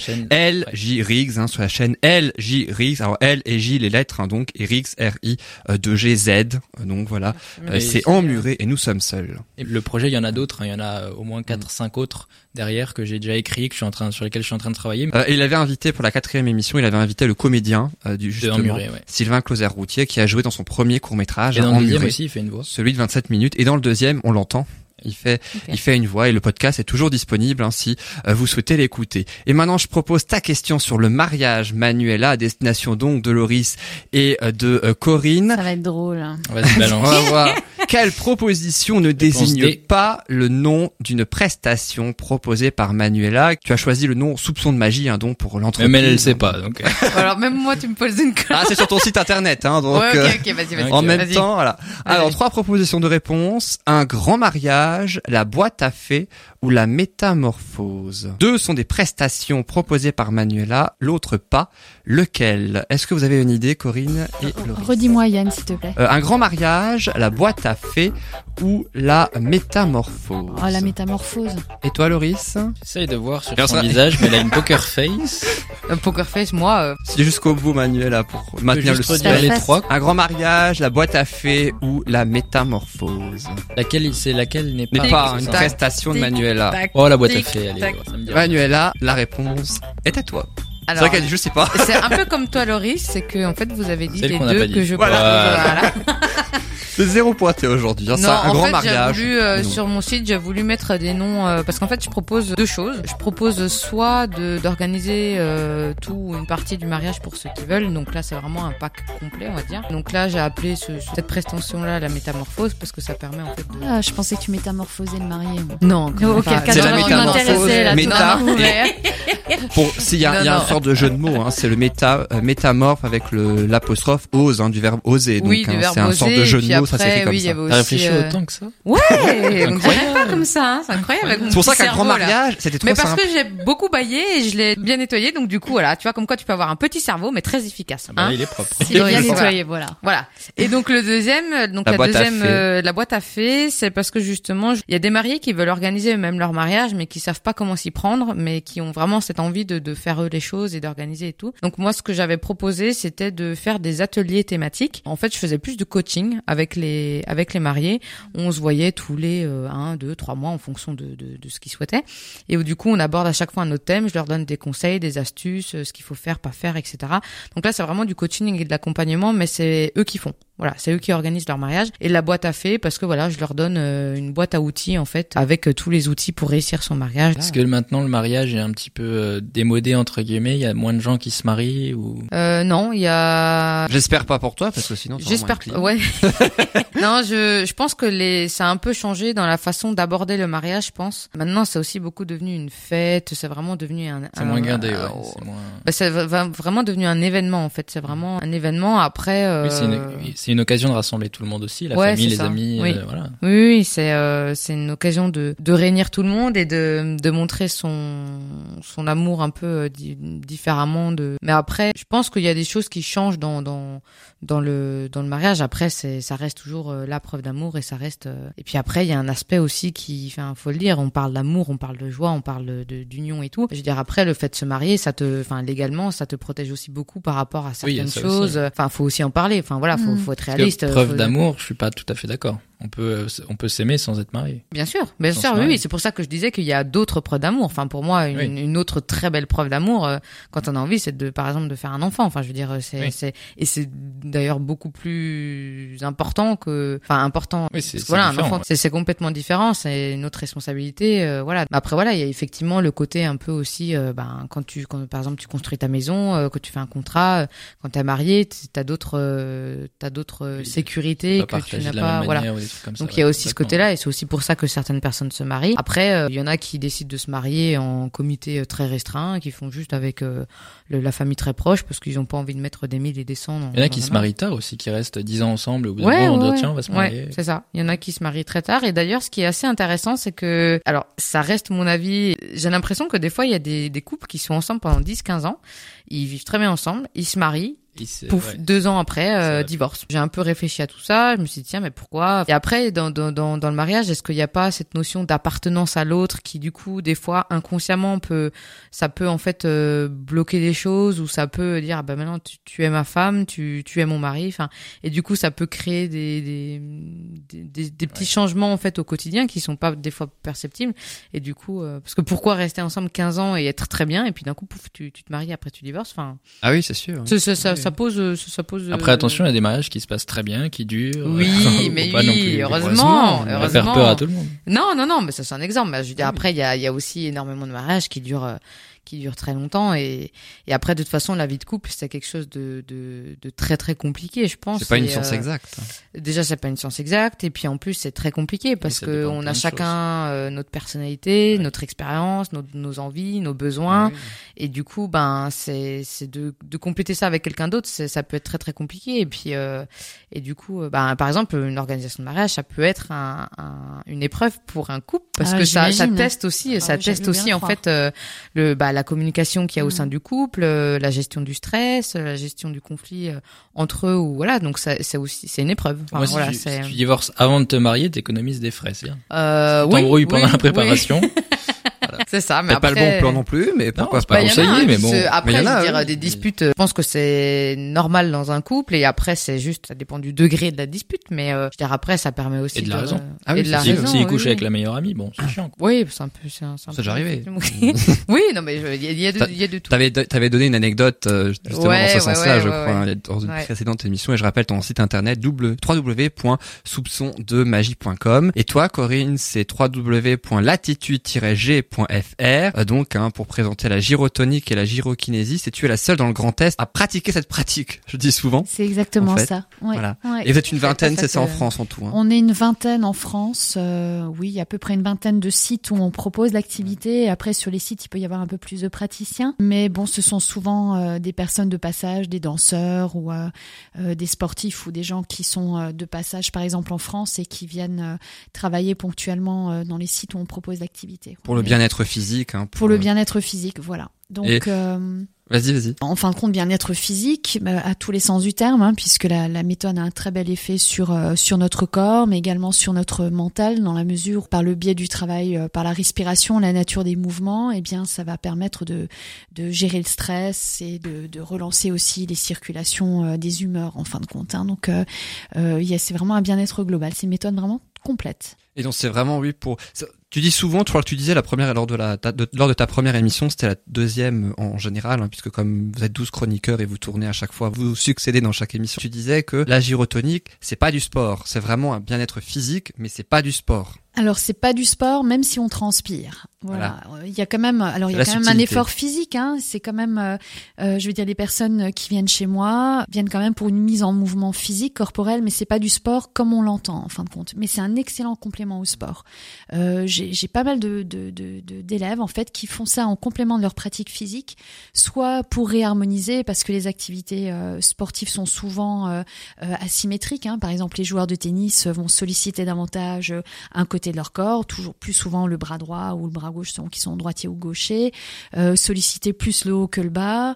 Euh, voilà, donc c'est pour ça qu'on dit d'ailleurs que la natation est certainement l'une des activités physiques les plus complètes. Et même pour les nageurs, on a un intérêt dans le sens où on travaille la souplesse et que pour bien nager, il faut vraiment avoir beaucoup beaucoup de souplesse, entre autres au niveau du dos, euh, pour, pour avoir une bonne mobilité au niveau des bras. Alors merci beaucoup pour ces explications Corinne et puis je précise que malheureusement le mois prochain donc au mois de septembre on te retrouvera pas dans l'émission Bulle de bonheur puisque euh, la gyrotonie comme tu es la seule dans le Grand Est à faire cette pratique du coup tu es beaucoup demandé Oui, et donc tu as pas mal d'obligations Oui. euh, donc et donc du coup malheureusement tu ne seras pas avec Du nous coup. au mois de septembre Donc mais pour j'espère l'avoir, il tout- faudra aller à ces cours. c'est ça, euh, exactement. Mais en tout cas, j'espère j'ai- vraiment que tu seras avec nous au mois d'octobre, avec nous pour parler de cette de cette méthode et on en parlera encore plus longuement. Du Vas-y, coup, j'ai une question. Pourquoi est-ce que tu es la seule euh, dans le Grand Est? Est-ce que c'est nouveau? Est-ce que c'est peu répandu? Alors, Et- euh, la méthode existe depuis une quarantaine d'années, mais euh, elle n'a pas suscité trop d'intérêt encore en France. Alors, euh, elle est plus euh, développée dans d'autres pays. Elle est plus développée dans d'autres pays. D'ailleurs, à quelques kilomètres de chez nous, il y a une clinique qui a dédié tout un service à l'utilisation de la méthode pour euh, la réadaptation, la réhabilitation de sportifs de haut niveau, où on va travailler dans le prolongement euh, des kinésithérapeutes pour remettre en selle entre guillemets le, le, le sportif, par exemple. Ou, mais bon, c'est aussi des gens qui ont des problèmes articulaires, hein, mais il y a une grosse grosse activité autour du, du, de la réhabilitation du sportif. donc c'est en Allemagne en fait, juste outre-Rhin. Discutant avec mes autres collègues français, c'est aussi un peu le, le point de vue de mes confrères étrangers, c'est quand les, les cours se produisent souvent, enfin sont donnés en anglais, nos supports de cours sont en anglais, le français est pas toujours très très bon en langue, donc euh, c'est une première barrière. Après c'est très très chronophage cette formation. Euh, on a une formation initiale qui dure au minimum un an. Euh, Il y, y a une certaine exigence. Euh, la méthode est complexe. Et puis euh, il faut une formation finalement qui, qui ne s'arrête pas. C'est-à-dire qu'on a, euh, on est obligé nous de se remettre, de faire des espèces de ce qu'ils appellent des workshops, donc des ateliers à peu près tous les deux ans. C'est le minimum. Et puis en réalité, comme la méthode est quand même assez complexe, il faut vraiment, ça demande beaucoup d'investissement, beaucoup de formation pour pouvoir vraiment euh, s'imprégner de la philosophie, de la méthode, et puis euh, euh, bien toucher à toutes toutes les ficelles ou à tout ce que ça ça ça, ça représente. Est-ce que ça se fait. Renouvelle très vaste. constamment alors ça se renouvelle, non, mais il faut il faut l'affiner en fait. Hein. Donc j'ai des confrères qui travaillent avec cette technique depuis qu'elle a été depuis qu'elle a été rendue euh, publique, on va dire, donc il y a 40 ans. Donc eux sont vraiment euh, euh, très à l'aise. Mais il y a tellement de composantes, que ce soit dans la qualité des mouvements, dans la nature du souffle, le type de souffle utilisé, selon la personne, euh, selon l'athlète, etc. Selon, euh, j'oserais dire, l'utilisation qu'on veut en faire, euh, qu'il faut vraiment, vraiment tout le temps, tout le temps euh, se, former, s'informer. Et donc, euh, ça prend du temps, ça demande de l'argent aussi, évidemment. Voilà, il y a un investissement de matériel aussi. Je veux dire, il faut vraiment avoir envie de le faire. On fait vraiment cette, euh, on, on se lance là-dedans vraiment parce qu'on a le coup de cœur pour la technique. C'est une passion. c'est une ça passion, ça peut pas juste être un, phénomène de mode. Je pense pas que ce soit un jour euh, un phénomène de mode comme d'autres techniques, comme le pilate actuellement qui qui explose littéralement. Mais euh, là, il- c'est vraiment, il y a toute une philosophie derrière à laquelle il faut adhérer, sinon on peut pas, on peut pas Ok. rentrer là-dedans. Et tu es auto-entrepreneuse, hein, je crois. Oui, oui, Euh, oui, donc tout à fait. Et tu proposes donc tes séances de, gyro, de gyrotonique et de gyrokinésis. Donc je rappelle le site internet Alors je le disais tout à l'heure, malheureusement tu ne pourras pas être avec nous le mois prochain, euh, donc euh, dans euh, Bulle de Bonheur au mois de septembre. J'espère vraiment euh, te retrouver en octobre pour continuer de parler de la gyrotonique. En revanche, euh, Manuela, toi on va te retrouver au mois d'août, une nouvelle fois, Ouais. enfin dans trois semaines et puis ensuite euh, euh, dans cinq semaines en tout avec toi également euh, Loris donc euh, pour parler euh, de vos euh, Manuela, chroniques respectives avec Manuela oui, vous serez vous serez tous les deux encore une fois euh, oui euh, c'est l'amour nouveau c'est pour ça Oui, c'est ça. ouais c'est ça Troisième fois. on aime on aime bien on aime bien quand vous charriez donc voilà vous serez à nouveau ensemble pour le meilleur et pour le rire en tout cas merci beaucoup Bien vu, voilà, Joli. bravo. Et ce sera le mot de la fin, en plus. acrobate. merci beaucoup en tout cas à tous les trois comment ça s'est passé alors aujourd'hui pour vous trois? Bah, comme d'habitude, super sympa. Hein. Bien. on a bien ri de bons on a bien rigolé et ouais. On va bailler euh, et on va pas avoir honte va de bailler à outrance. Ah oui, Ouais, oui, ouais, oui, ouais. outrance, assumé. Plaisir. Assumons oui. de bailler. Si on nous dit quelque chose, on lui dit d'écouter la chronique de Corinne. Ah oui, exactement faites ça. Voilà. En tout cas, merci beaucoup à tous les trois pour votre bonne humeur Merci à aujourd'hui. toi, Yann. Dans. Bulle de Bonheur. Et puis, euh, la semaine prochaine, je précise qu'on retrouvera Virginie qui nous parle de la parentalité, donc des relations entre les parents et les enfants. Patricia nous parlera de sophrologie, euh, donc, et euh, Stéphane nous parlera d'informatique. Merci beaucoup à tous. Et puis, on va vous retrouver dans quelques semaines, très chers auditeurs, la semaine prochaine pour commencer. C'est très bien aussi. Et puis, n'oubliez pas les podcasts, hein, également, donc, avec les émissions intégrales et puis vos chroniques aussi individuelle. C'est très important de le préciser. Passez une excellente fin de journée, une excellente fin de semaine et je vous dis à la semaine prochaine. Salut à tous Salut Au revoir Yann.